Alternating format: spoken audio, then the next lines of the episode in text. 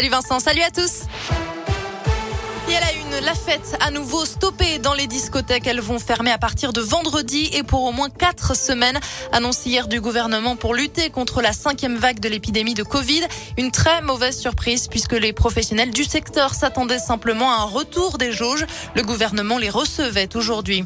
Les entreprises, elles, sont invitées à remettre en place le télétravail deux à trois jours par semaine. Les contrôles seront renforcés dès la semaine prochaine pour vérifier que la mesure est bien appliquée. En France, un effondrement mortel dans un immeuble de Sanary-sur-Mer dans le Var en cause une explosion la nuit dernière probablement due au gaz. Dernier bilan, un mort et cinq blessés. Une femme et un bébé ont été sortis vivants des décombres. Deux autres personnes sont toujours recherchées. Au sport. En basket, la JL Bourg souhaite se relancer en Europe après son match de championnat et sa victoire face à Paris samedi. La jeu joue en Eurocoupe ce soir à 20h. Les Bressans reçoivent les Turcs de Burasport à Equinox. Les hommes de Laurent Legnam tenteront de décrocher leur deuxième victoire européenne de la saison.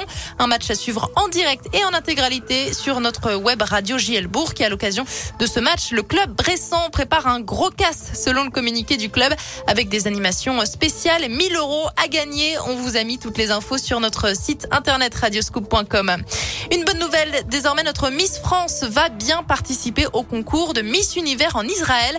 Elle est à l'isolement depuis plus d'une semaine dans sa chambre d'hôtel après un test positif au Covid, mais elle a finalement eu le feu vert pour représenter notre pays dans cinq jours.